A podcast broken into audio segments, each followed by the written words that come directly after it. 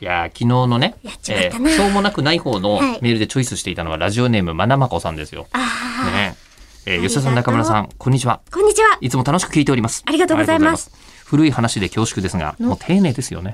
2021年8月9日放送分で触れられていた、はい。円環的時間についてメールいたしました。え、はいうちの番組それ。えだと思いますよ。え円というのは、えーこの1円2円の時の円も使います。丸いって意味ありますね。環は輪っか、環状線とかの時の環ですよ。うんえー日本や中国の春夏秋冬といった季節の概念や、退院歴、太陽暦などの存在を考えると、むしろループものの世界観の方が人類には一般的であり、はい。キリスト教に基づく西暦のような直線的時間概念の方が少数派なのではないでしょうか。なんか思い出してきた。はい。はい考えてみたら地球は円運動をしているわけで、うん自然現象に依拠する時間概念は、おのずから円環的になるのだと思われ ます。一挙。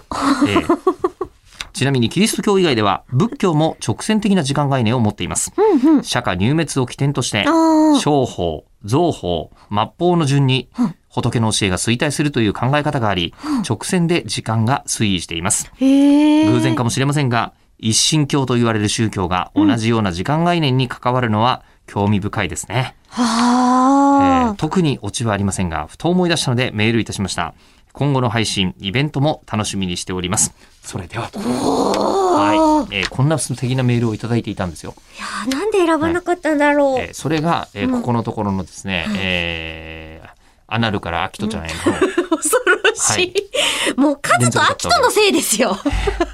いや、そうね、えー有罪、有罪の 連座性、えー被告が複数だったという。でもその、はい。ダメな円環の輪はこう断ち切るのだ。は。えーダメな円環のはいえーいやというか私は、あのまあ本当にこの10年一日のごとくこれ同じことやってるじゃないですか、うんね、12月に入りましたけども、うんもうこれもう我々は円環的な、入ってる。はいうん。はい、円環的な時間を生きてるわけです。おうそっえーか。で円環的な時間を生きていて、うん。その円環的な時間というのは同じようなことが繰り返されるうん。それを是とする、うんはい、世界観なわけですよ。